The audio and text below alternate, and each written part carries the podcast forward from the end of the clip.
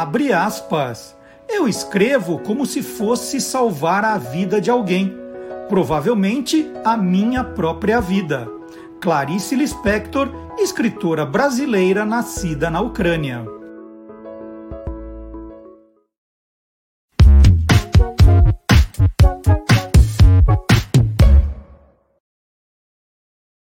Olá, curioso! Olá, curiosa! Começando mais uma edição do Tolendo, 21 edição do programa que mostra o lado curioso dos livros, dos autores, dos ilustradores, dos revisores, dos capistas, dos designers, dos livreiros e também dos leitores. Vamos começar o nosso programa. Quem está com saudade de livraria, hein? É o tal de abre e fecha comércio, né? E a gente está com muita saudade de visitar uma livraria. E de Londres, depois de um longo lockdown, a nossa correspondente internacional é o programa, tem uma correspondente internacional, a Letícia Nascimento, jornalista gaúcha, radicada em Londres já há 10 anos. Depois de todo esse tempo longe das livrarias, as livrarias de rua, né, de shopping, se abriram e ela foi matar a saudade e aproveitou para mostrar para a gente o interior de uma livraria londrina. É o que a gente vê na abertura do nosso programa no God Save the Books, direto de Londres.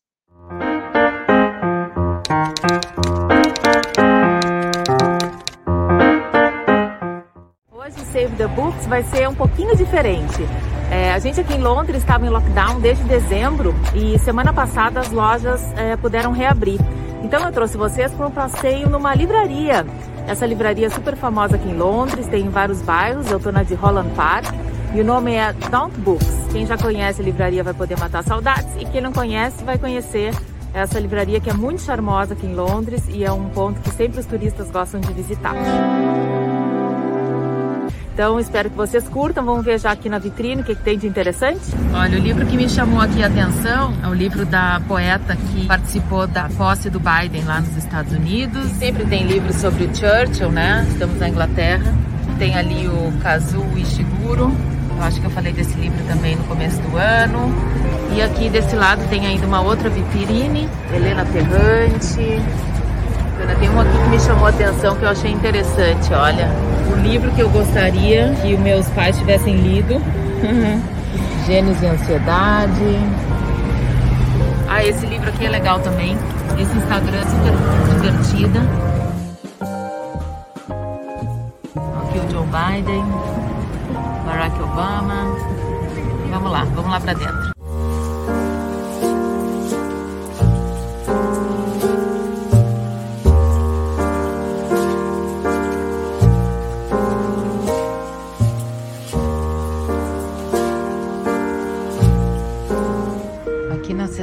Culinária, estou com vontade de comprar todos esses livros. Esse aqui sobre o Borough Market, quem já veio para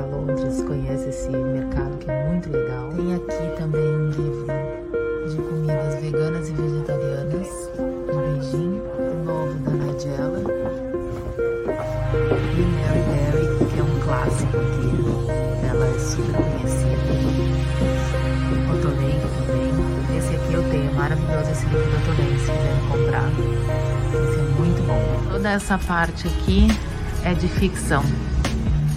Uma parte enorme.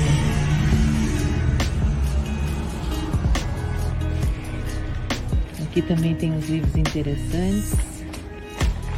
Aqui da série Little Fight Everywhere, The Queen's Gambit.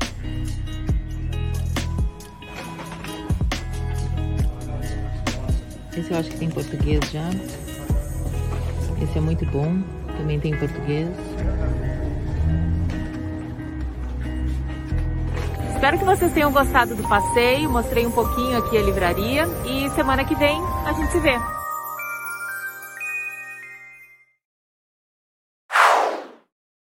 E quem curtiu esse passeio com a Letícia Nascimento não precisa ficar desesperado. Falou, nossa, ela mostrou tanta coisa legal, será que já tem em português? Vou ter que comprar em inglês? Calma, gente como a gente faz todos os programas, todos os livros que são destaque aqui, nas colunas, ou quando eu conto, ou quando a gente faz a entrevista, todos os livros que forem destaque no programa estão na descrição do vídeo na nossa página do YouTube. Então, se você estiver assistindo agora ao programa no Facebook, depois, quando você fala assim, ficar interessado, você pode rever o programa e, obviamente, rever o programa com uma caneta e anotando, ou já dá uma olhadinha lá e já tem os links direto para você fazer a sua compra também. Onde eu compro esse livro? É em inglês? É em português? Que editora tem? Está tudo explicadinho na descrição do nosso canal no YouTube. Então, se você está no Facebook, depois dá uma chegadinha lá também e faz a sua inscrição no canal do YouTube, clica na sinetinha e aí você vai ser avisado sempre que tiver alguma novidade no canal. Né? Essa é a ideia da, da sinetinha, você ser alertado. Opa, estreando programa novo, olha só, então você vai ser alertado.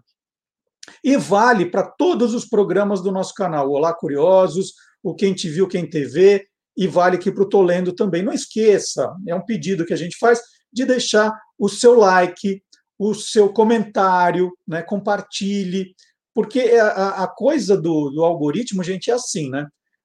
Tem gente, é, é um algoritmo, não é uma pessoa. Então, ele vê, opa, tem gente vendo aquele programa. É bastante gente? É pouca gente? As pessoas estão assistindo bastante tempo ou é pouquinho? Como é o engajamento delas? Elas escrevem, curtem, compartilham? Opa, então talvez esse programa seja interessante para mais gente que se interessa por livros, por exemplo. E aí o algoritmo começa a avisar mais gente, vai se espalhando a notícia e a gente tem chance de mais é, loucos por livros se interessarem pelo Tolendo e começarem a curtir o canal também, tá? Então, é por isso esse pedido do like, do comentário e do compartilhamento. Você tem algum grupo que grupo de leitura, gente que gosta de livros como você?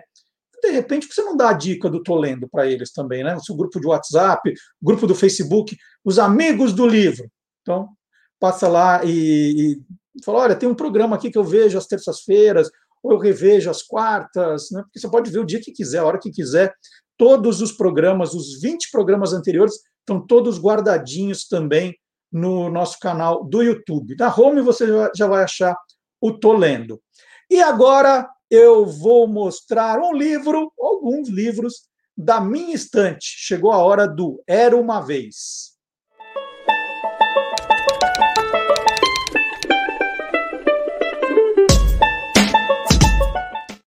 E eu sempre fico pensando, né? Eu fico olhando para a estante, não é essa aqui não.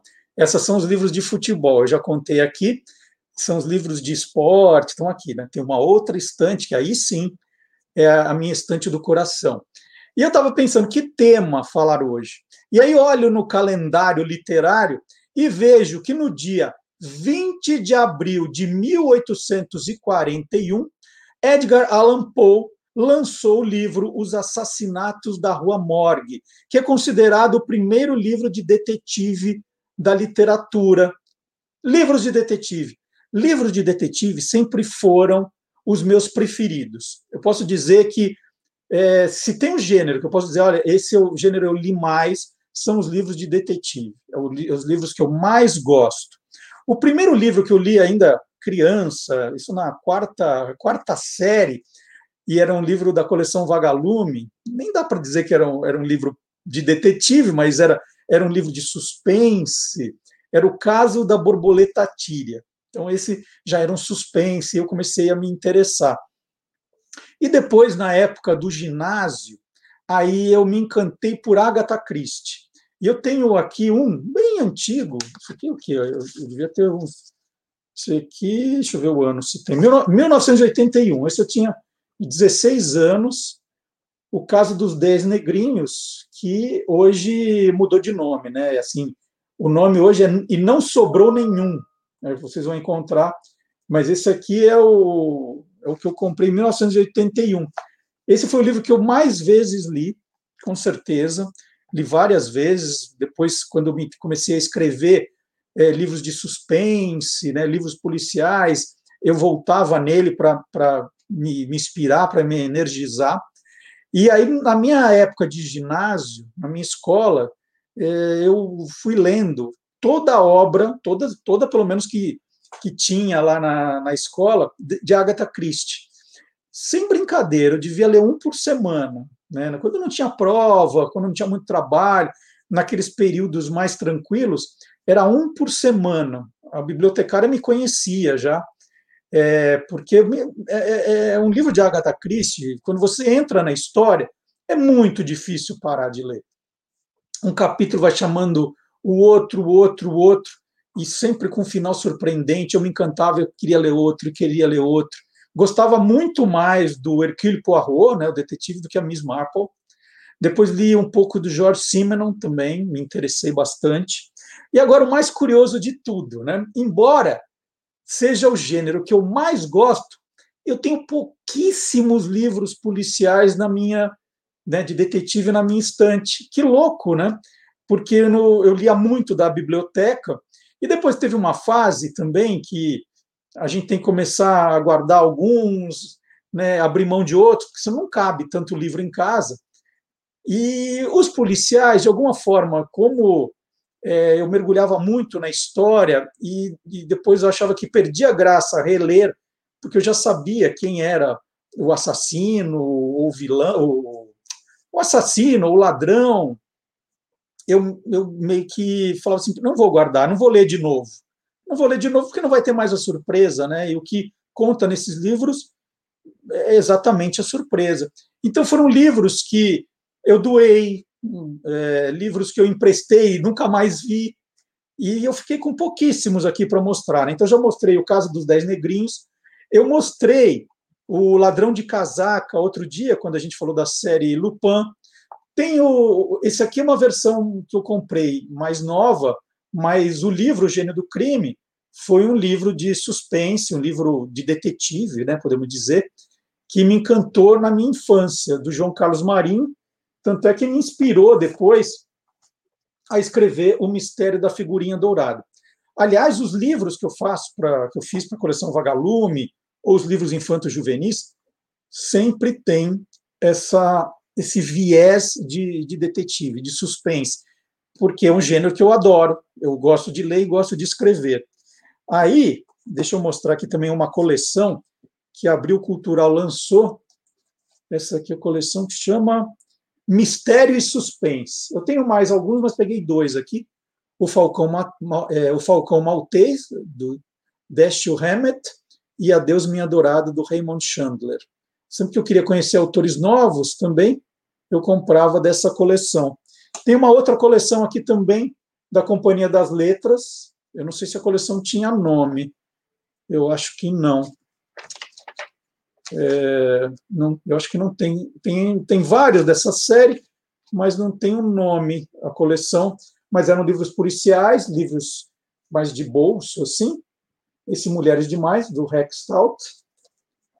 É, tem um maravilhoso do Rubem Fonseca, Mandrake, a Bíblia e a Bengala, também nessa pegada, né? O Mandrake é um advogado criminalista que também resolve aí os mistérios, o suspense. E para quem gosta da linha de humor, um detetive que eu adoro é de morte, do Luiz Fernando Veríssimo, que eu tenho aqui. Essa aqui é a edição, gente, do Círculo do Livro. Vejam só, está aqui, ó, Círculo do Livro, que eu tenho guardado. Saber o ano, não dá para saber, não tem aqui o, o ano, mas é também quando eu tinha assim uns 15, 15 anos, mais ou menos, mas não tem aqui a data. E o que eu, eu li mais recentemente me prendeu muito a atenção, mas eu não gostei do final, vou ser sincero com vocês, é A Vida Secreta dos Escritores, também um livro de suspense. Né? Eu, eu, eu gostei de muita coisa desse livro, estava gostando demais, mas o final não me encantou. Eu achei o final mal resolvido. E livro, livro de detetive, livro policial, aí não adianta, né, gente? Tem que o final tem que ser daqueles de deixar você de queixo caído, em que você vá percebendo algumas pistas que o autor foi deixando pelo caminho. Esse é o segredo, né? Tem as pistas falsas que depois o autor justifica e tem as as pistas verdadeiras que você de repente não vai vendo. Obviamente, o grande truque do autor é que ele vai jogando pistas falsas para que aquele que aquele aquela pessoa que seja o menos suspeito, ela tenha algum tipo de participação na história. Então, é, esse é o, é o segredo. Por isso que o final tem que ser daqueles arrasadores. Às vezes você fala, não, o livro está indo bem, tal, mas o final é mal resolvido, aí não adianta muito. E como eu contei, então, eu adoro escrever sobre suspense. Né? Meu primeiro livro para a coleção Vagalume, Jogo Sujo, é uma história de um jogador de futebol que desaparece na véspera da final, grande ídolo, o Zuba do Dinamo desaparece. E aí, quem foi que sequestrou o Zuba? E aí, toda, toda a trama, todo o suspense. Geralmente, tem, eu tenho lá um policial, mas eu gosto muito é, de colocar jornalistas ajudando a investigar, crianças, né? geralmente são crianças que assumem esse papel de detetive, e aí tem o, como já falei, o mistério da figurinha dourada é assim, e o Esquadrão Curioso, embora o vilão já apareça logo no começo, tem um segredo. Né? Por que, que ele passa fake news o tempo todo, o fake newson? Então, tem sempre um pouco de suspense, uma, uma pegada diferente. E é incrível, né? Eu terminei um livro recentemente e que não era para ser um livro de suspense, nada disso. Era uma história de um, de um adolescente ali passando do, eh, naquele período de ter que fazer vestibular, pensar em emprego, é, arrumar a primeira namorada. E era para ser um livro assim, né, de comportamento. E de repente eu consegui pôr um mistério ali no meio. Falei, não, não consigo viver sem. E é justamente sobre esses dois livros, O Mistério da Figurinha Dourada e Esquadrão Curioso, tem, tem a ver com os dois, a entrevista do programa de hoje. Vamos ver?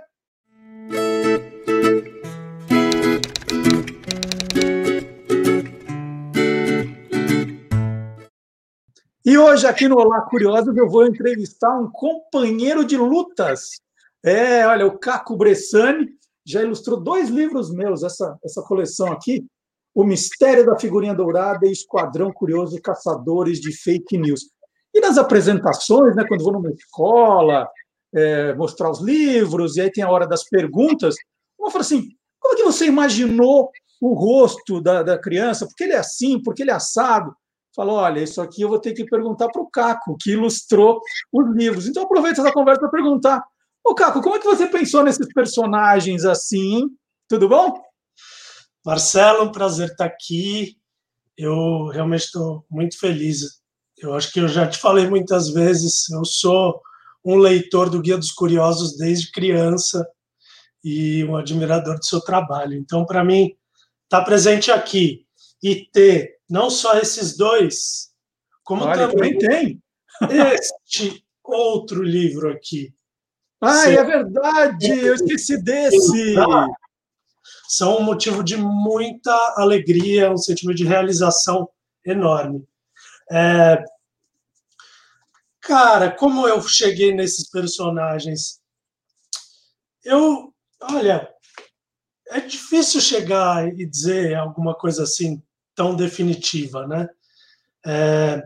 Primeiro, entender a personalidade do que o texto me apresenta, claro, mas eu acho que também tem uma coisa de uma leitura do, do mundo à minha volta, né? De, de por exemplo, é, tá antenado, assim, por exemplo, em como que são os cortes de cabelo das crianças hoje em dia, né? Uhum. que elas têm gostado, acompanhado de ver, né? E, enfim, eu acabei chegando nesses quatro, nessas quatro figurinhas aqui. É, no primeiro livro teve um só que foi um tanto imposto, né? Eu diria. que é uma figurinha que, que atende pelo nome de Antônio, né? É. O que primeiro foi o Mistério da Figurinha Dourada.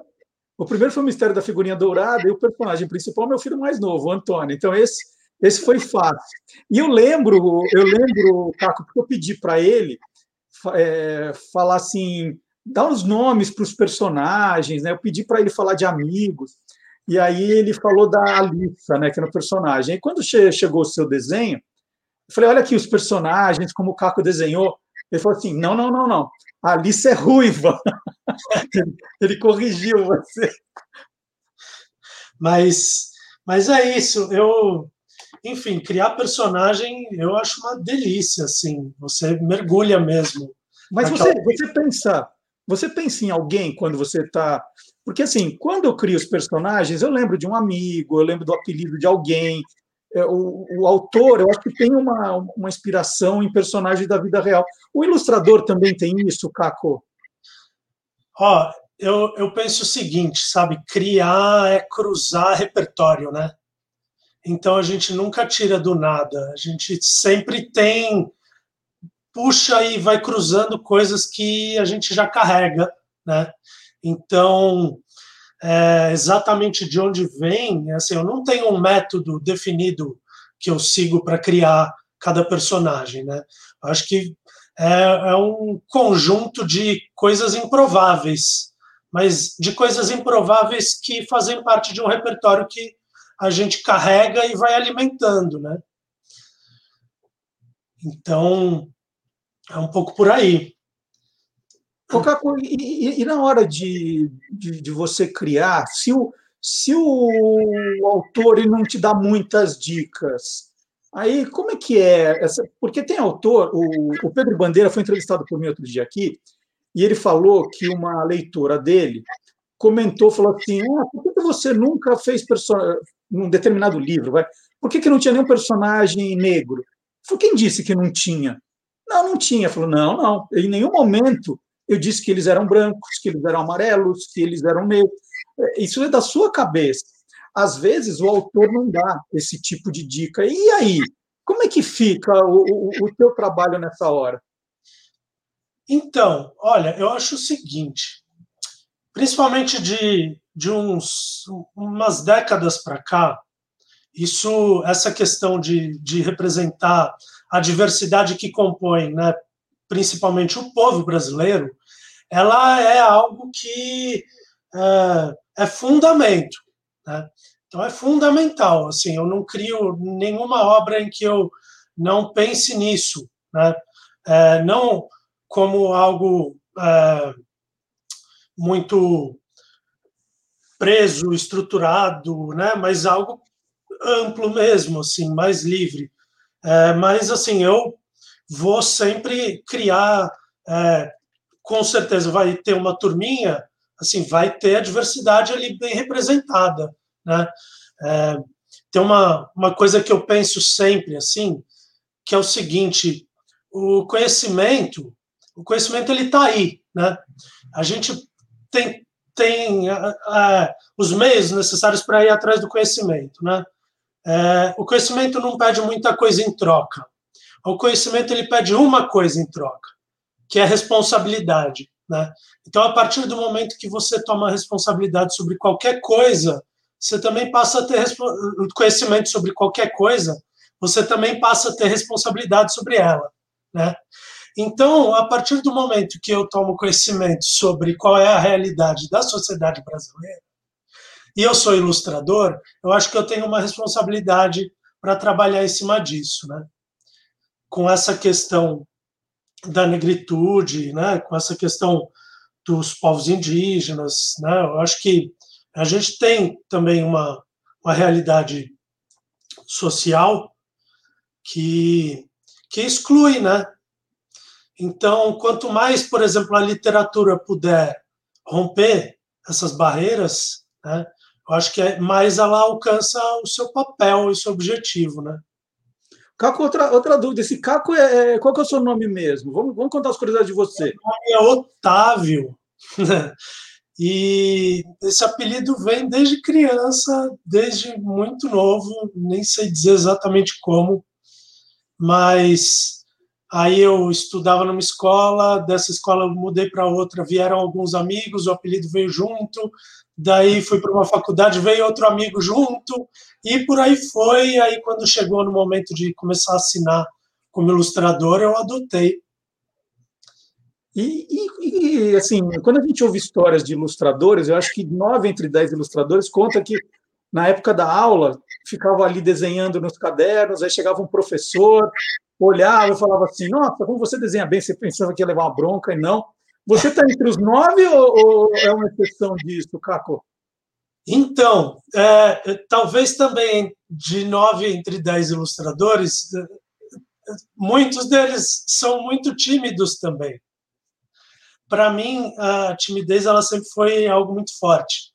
E o caderno foi um refúgio também, assim, para né, para acabar, inclusive, interagindo mais, enfim. Então, eu desenhava muito, eu desenhava todo mundo, eu desenhava os professores, às vezes eu desenhava caricaturas dos professores é, que provavelmente eles não gostariam do que eu tinha desenhado e colava no mural na, no, que ficava no, no pátio do colégio sem assinar, sabe? Eu achava engraçado que eu colava no intervalo entre uma aula e outra, e quando eu chegava na hora do intervalo mesmo, a, a, o desenho já não estava mais lá, né? É, mas eu eu sempre desenhei muito, sem parar, o tempo inteiro. Os meus cadernos de, de escola, de faculdade, inclusive, eu, eu nunca deixava matérias, eles separados por matérias, eu sempre usava o mesmo caderno, e eu sabia qual que era a aula pelo desenho que eu tinha feito naquele dia. E você fez faculdade do quê, Caco? Eu fiz arquitetura. É, assim, eu nem queria ter feito faculdade, eu queria ter sido cartunista.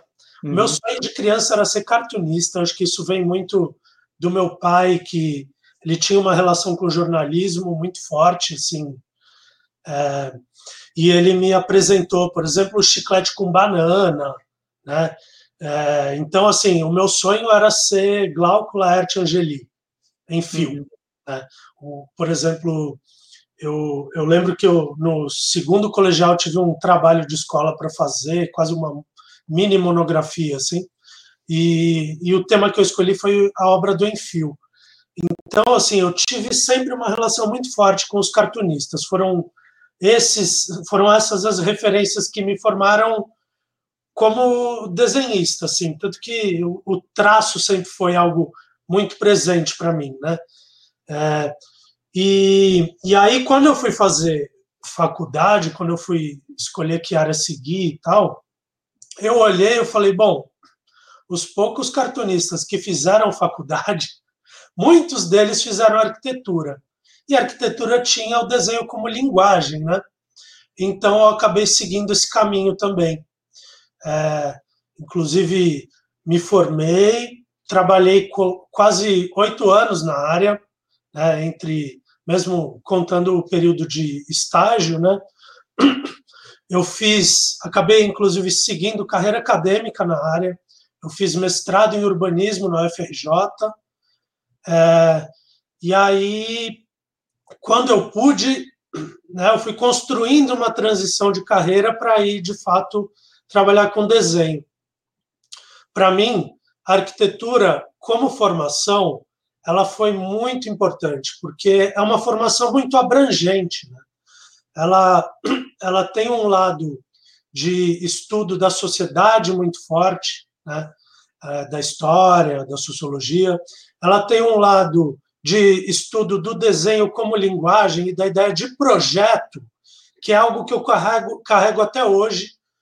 Eu sempre digo que desenvolver um livro, um projeto de ilustração ou qualquer coisa, para mim, eu me sinto fazendo arquitetura até hoje, que o processo é o mesmo.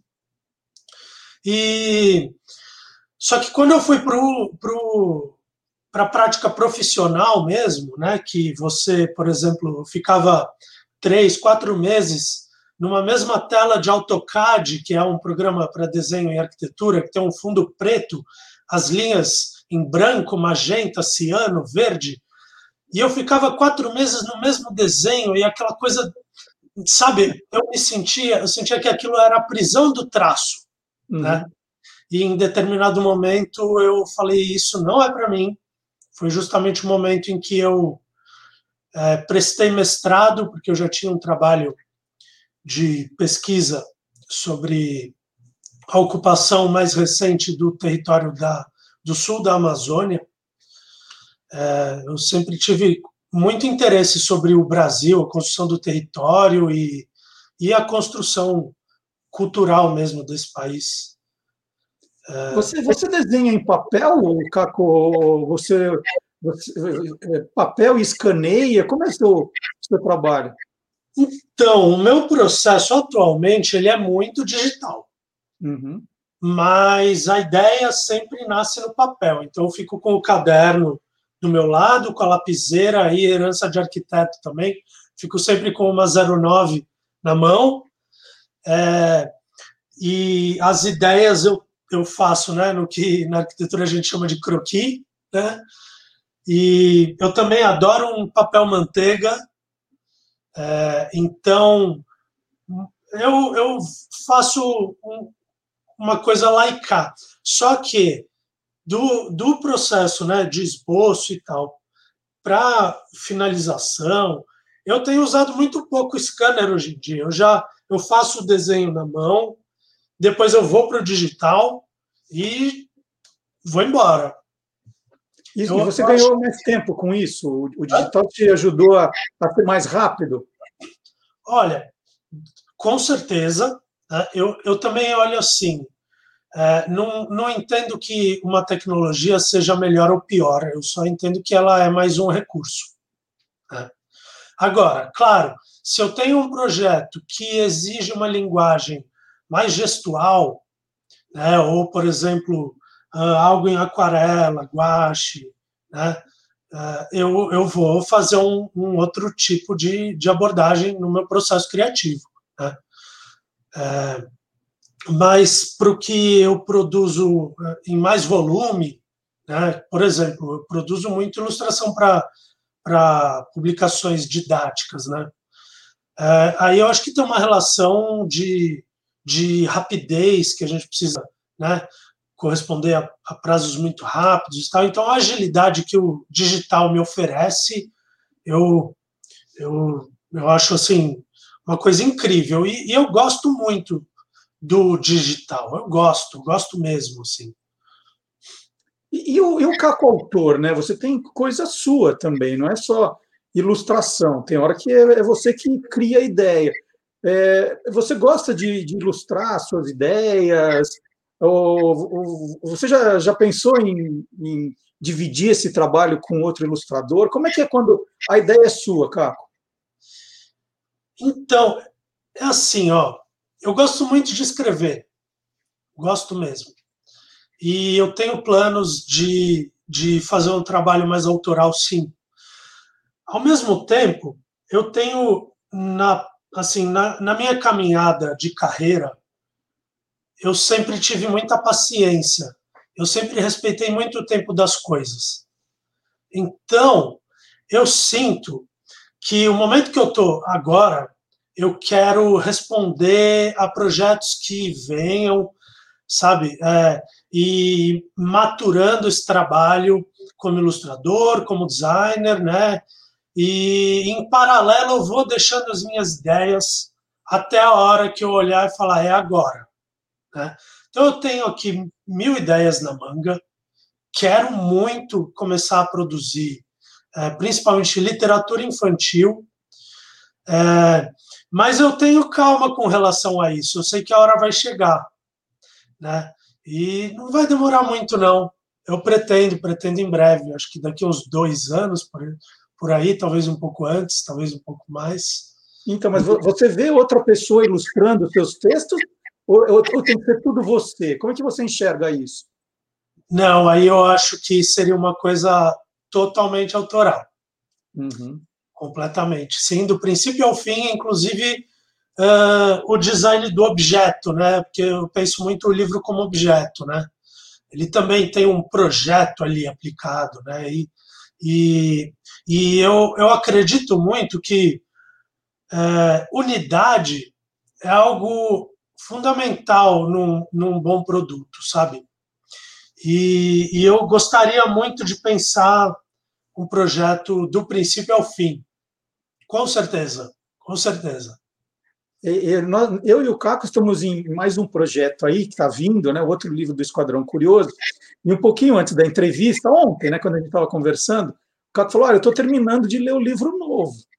E, e eu, eu, fiquei com uma curiosidade, Caco. Você estava lendo o original pela primeira vez, você estava é, fazendo esse primeiro contato com o texto. Nesse primeiro contato, você já fica esboçando alguma coisa, já faz anotações, ou você lê para depois falar, não, agora depois eu vou trabalhar. Como é que é esse processo de primeira leitura sua? Então, olha, tem uma coisa, né? Eu acho que a gente começa primeiro desenhando na cabeça, sabe?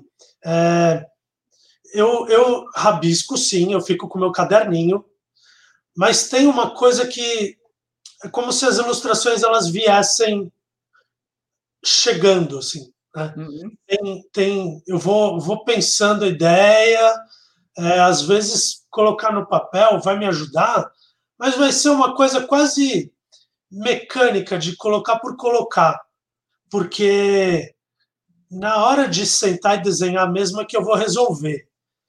Eu vou, eu a primeira leitura minha, em geral, olha, em geral eu leio primeiro, depois eu vou desenhar.